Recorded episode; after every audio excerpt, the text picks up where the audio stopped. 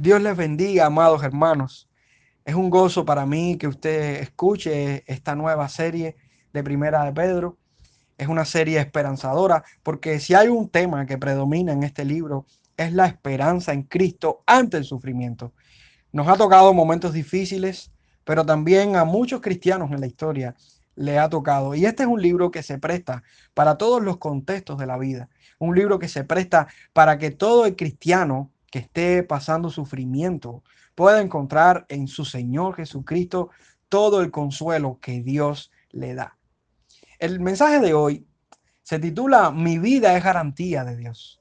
Y qué importante es tener un equipo electrodoméstico cuando lo vamos a comprar, que quien nos los vende nos da toda la garantía, que nos dice, esto es de por vida, así que lo puedes usar, le puedes hacer lo que quieras, que va a durar toda la vida. Qué bueno Qué alivio para nosotros cuando vamos a comprar algo y, tiene toda esta garantía.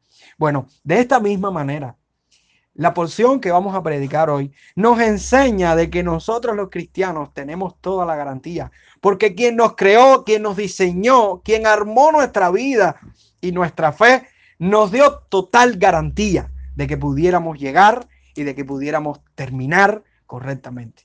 Hermanos, tenemos la garantía en nuestro Señor de que Él nos diseñó correctamente para que nosotros pudiéramos tener toda la esperanza, toda la esperanza en nuestro Señor Jesucristo.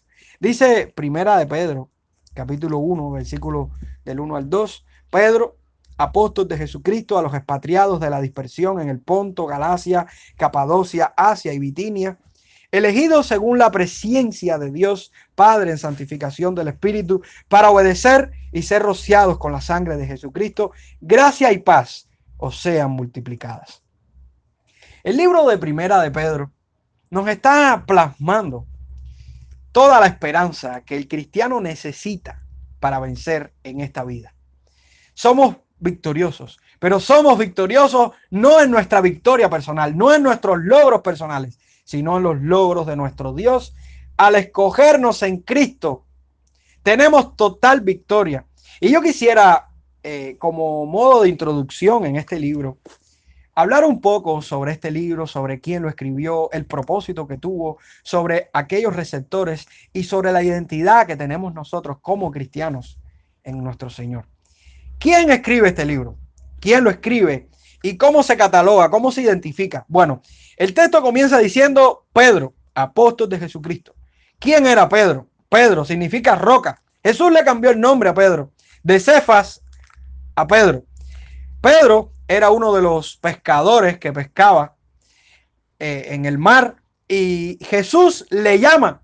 Pedro suelta sus redes y sigue a Jesús. Pedro, el hermano de Andrés, de pescador de peces se convierte en pescador de hombres. Y vemos a Pedro entre los doce discípulos de Jesús, caminando, aprendiendo de Jesús. Lo vemos en, en, aún en el marco íntimo de Jesús en algunos momentos de la Biblia, donde se encuentra Pedro, Santiago y Juan ahí cerca de Jesús. También lo vemos negando a Jesús. Lo vemos cuando canta el gallo como niega a Jesús. También lo vemos en momentos determinados dando, por ejemplo, eh, su confesión de que Cristo es el Mesías su confesión de amor hacia, hacia Jesús.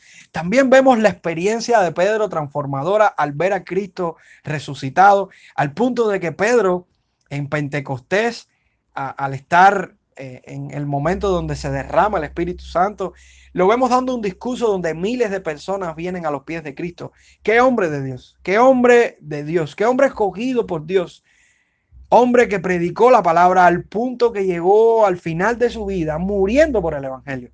Este apóstol se llama apóstol de Jesucristo. Él se denomina apóstol de Jesucristo. Pero ¿sería porque él se llamó así o sería porque Cristo le llamó así? Los apóstoles se pueden enumerar entre cuatro tipos de apóstoles. Primero está el apóstol del Padre, que ese es nuestro Señor Jesucristo. Jesucristo, el enviado del Padre. Está el apóstol, los apóstoles de Jesucristo, que son aquellos enviados por el mismo Cristo. Están los apóstoles de los apóstoles, que son aquellos enviados por los mismos apóstoles. Y están los apóstoles de la iglesia, que son aquellos enviados por la misma iglesia. De hecho, la palabra apóstol significa enviado. Para alguien que provenía o estuviera cerca de la cultura judía, entendía que un apóstol ante el sistema legal judío tenía el poder legal de representar a quien le enviaba. La peculiaridad de este papel de apóstol era que escuchar el mensaje del apóstol era como estar escuchando a la misma persona que él representaba. Un apóstol verdadero no decía sus propias palabras, sino las de que las de aquel que le enviaba. Es como decir, ¿quieres escuchar las palabras del Padre? Escucha a su apóstol. ¿Quién es el apóstol del Padre? Jesucristo. ¿Quieres escuchar las palabras de Jesucristo? Escucha a su apóstol, quien habla fielmente las palabras de Jesucristo.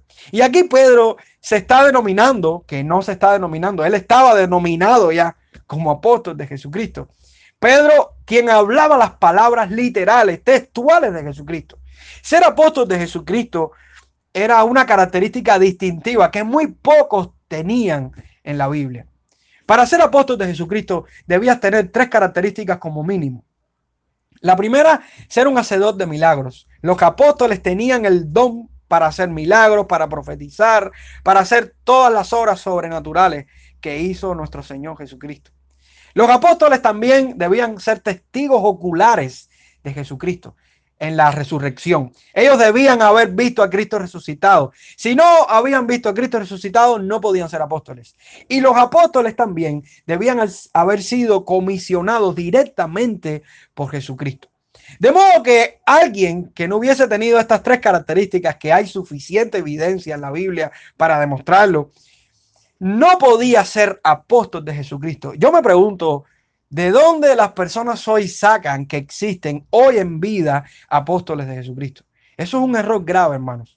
Pero bueno, no es el tema y no quisiera detenerme en esto. Lo que sí quiero dejar claro, que los apóstoles de Jesucristo, ninguno vive hoy. Ninguno vive porque para ser apóstol de Cristo había que ser un hacedor de milagros, había que haber visto a Cristo resucitado y había que haber sido comisionado directamente por Cristo. Y esto se resume a los doce y a Pablo. ¿Por qué era importante que Pedro diera su posición de apóstol de Jesucristo a los, a los, a los receptores de esta carta? Porque Pedro le estaba dando toda la validez del mensaje de Jesucristo, toda la autoridad. Quienes leyeran esta carta sabrían de que las palabras de Cristo estaban vivas en esta carta, de que él tenía toda la autoridad de Jesucristo, de que todo lo que ellos aplicaran de esta carta tenía vida de que si tenían algún error en su vida, en su interpretación de la escritura, debían quitarlo, debían cambiar su mentalidad, de que si estaban asumiendo posturas y, y, actitudes en su vida contrarias a lo que enseñaba la palabra del apóstol, tenían que cambiarla. Los apóstoles eran quienes tenían la autoridad de la iglesia primitiva. Ellos eran los líderes fundamentales de la iglesia primitiva. De hecho, son nuestros líderes fundamentales porque ya están muertos, pero sus escritos están. Y esos escritos tienen mayor validez que cualquier pastor, mayor validez que cualquier obispo, que cualquier presbítero, que cualquier dirigente cristiano o no cristiano. Las palabras de los apóstoles que fueron escritas en el Nuevo Testamento tienen nuestra autoridad, la autoridad principal en nuestra vida. Así que debemos sujetarnos a ellas por encima de lo que diga cualquier hombre. Este apóstol de Jesucristo no era uno de los apóstoles que estaba sentado en un buró o estaba sentado eh, eh, eh, en un lugar cómodo. No, era un hombre que estaba padeciendo persecuciones por el Evangelio también. De hecho, el consuelo que encontramos en esta carta, más allá del contenido precioso que tiene esta carta, lo encontramos también en la persona de quien la está escribiendo. Porque Pedro estaba siendo fruto de la persecución que se lanzó sobre la iglesia. Pedro fue un hombre perseguido también por el Evangelio. Si recordamos, en el año 64, cuando eh, se incendia Roma, el emperador Nerón, justificando su mala actitud, arremete contra la iglesia y culpa a la iglesia de Roma de haber incendiado Roma. Esto despertó furia sobre el imperio romano contra la iglesia en Roma y se lanzaron a perseguir a la iglesia. Fruto de esta persecución contra la iglesia fue Pedro. Pedro fue fruto de esta persecución y Pedro es aprisionado y llevado a la muerte un año después o, poco tiempo después de haber escrito esta carta, que fue en el año aproximadamente 67 después de Cristo. Entonces estamos viendo a Pedro, el apóstol de Jesucristo, quien estaba padeciendo persecución, quien estaba padeciendo tristeza eh, humana eh, eh, en medio de la crítica, de la burla, del desprecio, quizás golpe, de hecho el martirio, la muerte por el Evangelio, que no es alguien que está ajeno a la necesidad de aquellos que están recibiendo esta carta. ¿A quién es dirigida esta carta? El texto dice a los expatriados de la dispersión en el Ponto, Galacia, Capadocia, Asia y Bitinia. Por el lenguaje y las citas del Antiguo Testamento en la carta, se asume que gran parte de los lectores, de los receptores, eran judíos que habían aceptado la fe cristiana. Aunque no descartamos de que también los escritos de la carta y algunas palabras y frases de la carta demuestran de que habían gentiles entre ellos. Era una iglesia judío gentil, pero todos era la iglesia de Cristo, todos amaban a Cristo.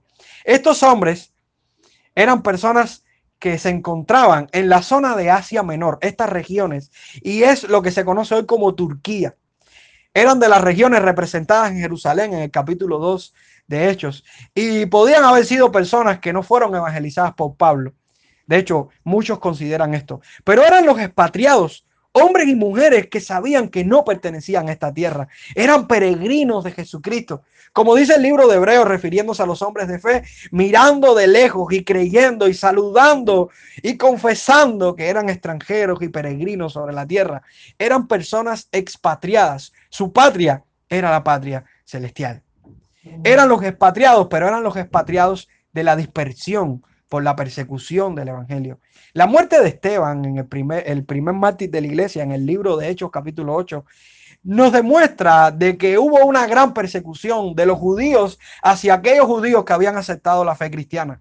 Cuando matan a Esteban y lo apedrean, la iglesia se expande, la iglesia se escapa de Jerusalén y muchos van a habitar a estas, a estas regiones de Asia Menor donde Pedro está escribiendo su carta. Eran personas que eran testigos de la persecución, testigos del rechazo de este mundo.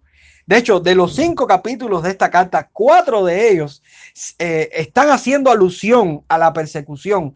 Se observa el sufrimiento y el rechazo de este mundo hacia los cristianos. La persona de Cristo en la boca y la conducta de los cristianos era clave para ser testigos del sufrimiento que ellos tenían. De hecho, si leemos el capítulo 4, versículo 14, nos dice, si sois vituperados por el nombre de Cristo, sois bienaventurados, porque el glorioso Espíritu de Dios reposa sobre vosotros, ciertamente de parte de ellos. Él es, él es blasfemado, pero por vosotros es glorificado. La iglesia estaba enfrentando una crisis muy fuerte, muy fuerte. De ahí viene el propósito de la carta, porque el propósito que tiene la carta es animarnos a los cristianos a perseverar en medio de nuestras aflicciones, confiando en la gracia que fue destinada desde antes de los tiempos en nuestro Señor Jesucristo. Y aquí viene el consuelo mayor de, este, de esta porción de la escritura. Y yo diría que de esta carta. El consuelo mayor es que hemos sido elegidos en Dios.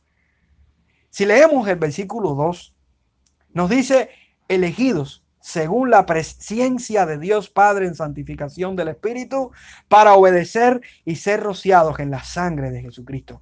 Es un consuelo para todo creyente que Dios desde la eternidad le haya escogido, desarrollando su obra de salvación en él. Como describe el compendio del diccionario teológico del Nuevo Testamento, la palabra elegidos tiene eh, significación temática en Primera de Pedro. Los lectores, quienes son llamados expatriados de la dispersión, son elegidos, destinados y santificados en una obra del Padre, del Espíritu y de Cristo.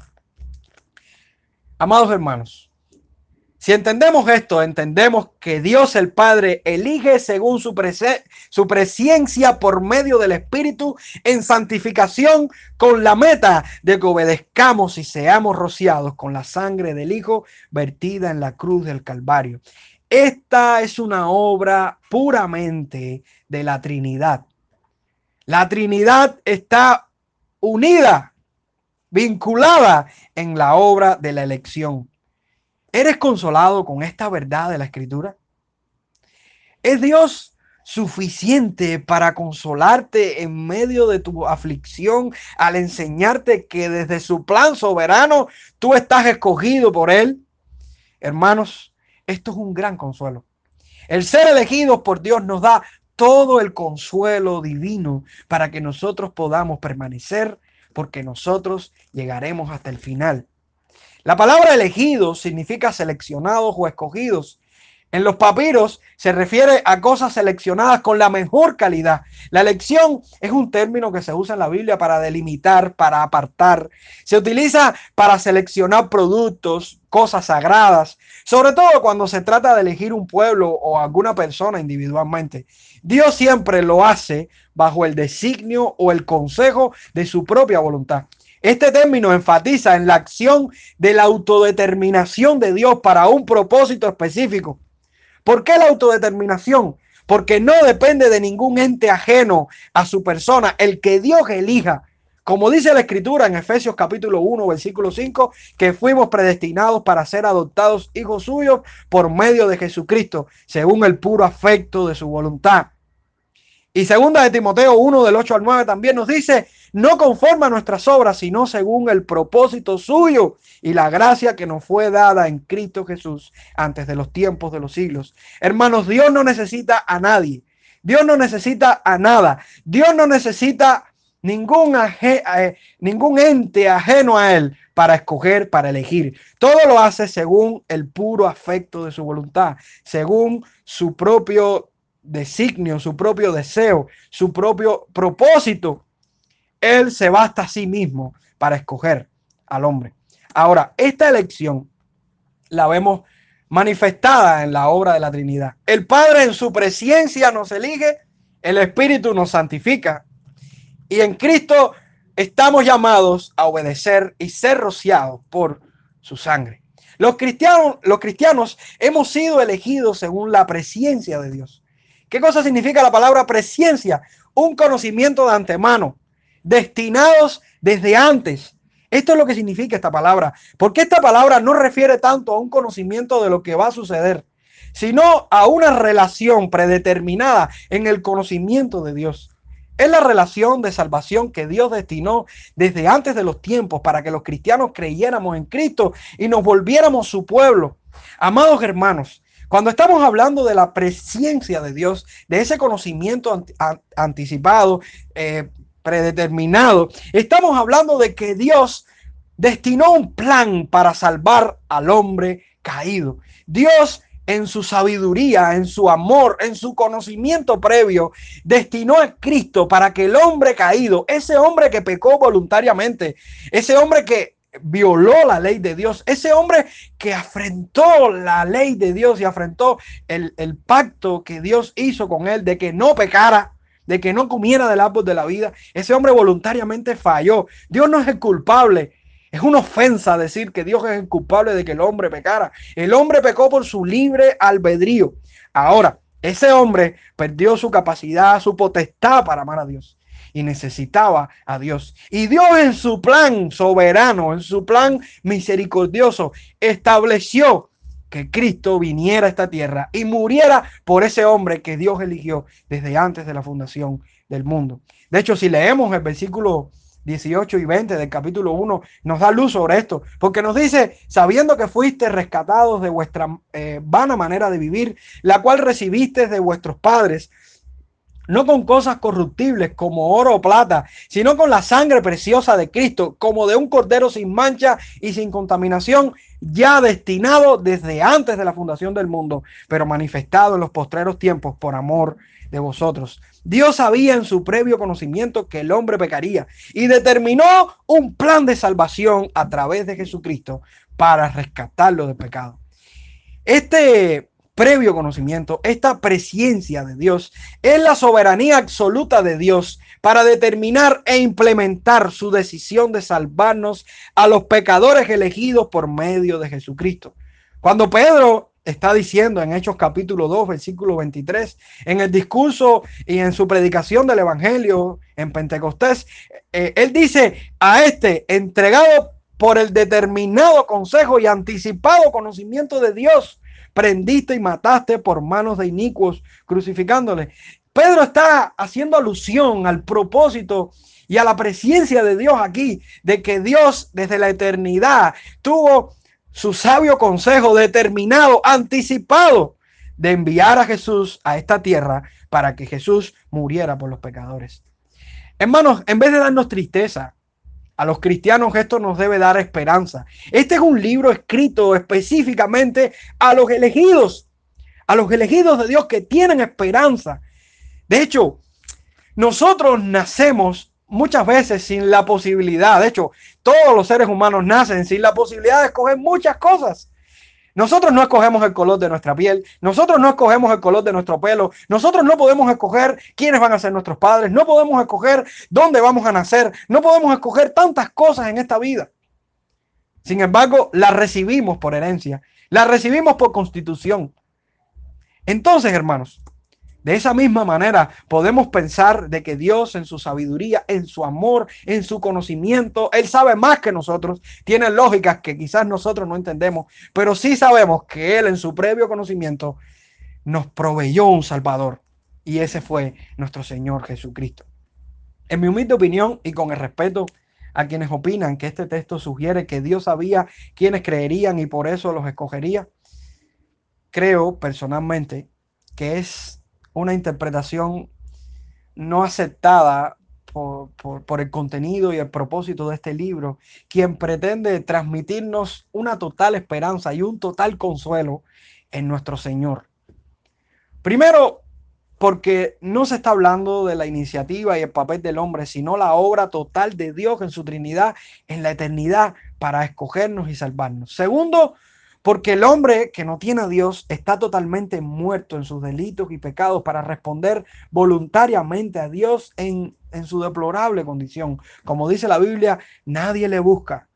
Todos se desviaron, todos pecaron, todos están destituidos de la gloria de Dios. El hombre aborrece a Dios en su condición. Pregúntale a un hombre si él ama a un Dios santo, a un Dios que le dice que no puede matar, que le dice que no puede mentir, que le dice, hermano, si ese hombre se rinde a Dios, ese hombre es tocado por Dios para creer. Porque e, en tercera razón creo que el único que puede producir fe y arrepentimiento para salvación en el hombre caído es el Señor. El Espíritu Santo nos convence de juicio, de pecado y de justicia. Y cuarto, porque no tiene sentido que si Dios nos escoge para hacer buenas obras, nos esté diciendo que fuimos escogidos por nuestra buena obra de creer en Él, cuando las obras del no creyente son considerados en la Biblia como trapos de inmundicia para salvación.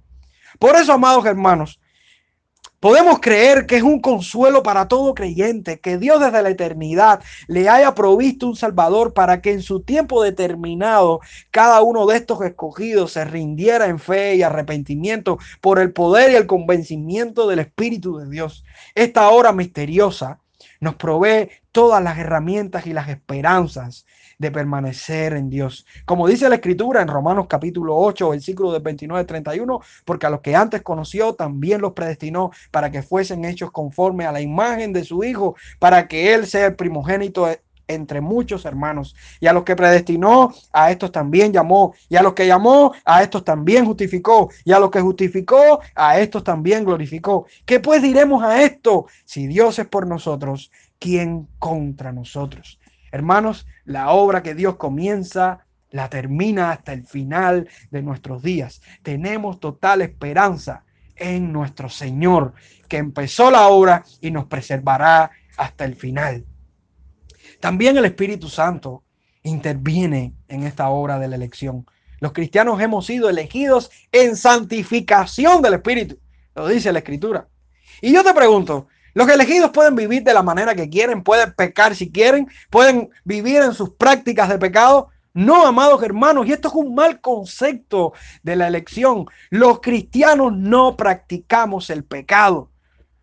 Dios nos escoge en santificación. La palabra santificación significa apartar del uso común para dedicar a Dios.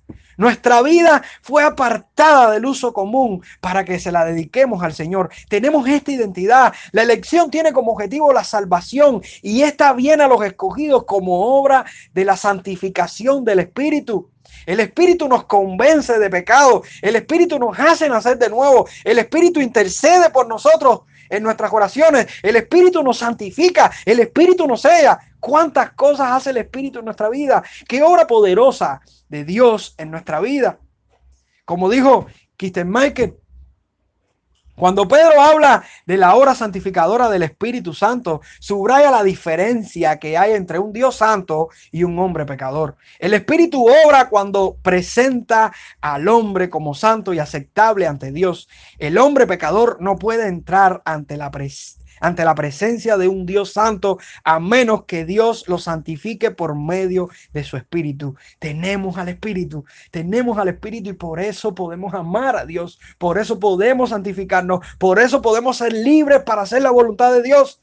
Segunda de Tesalonicenses 2, del 3 al 14, Dice Pablo, pero nosotros debemos dar siempre gracias a Dios respecto a vosotros, hermanos amados por el Señor, de que Dios os haya escogido desde el principio para salvación mediante la santificación por el Espíritu y la fe en la verdad a lo cual os llamó mediante nuestro evangelio para alcanzar la gloria de nuestro Señor Jesucristo. Hermanos, el Espíritu hace su obra, pero también el Hijo hace su obra. Los cristianos hemos sido elegidos para obedecer y ser rociados con la sangre de Jesucristo.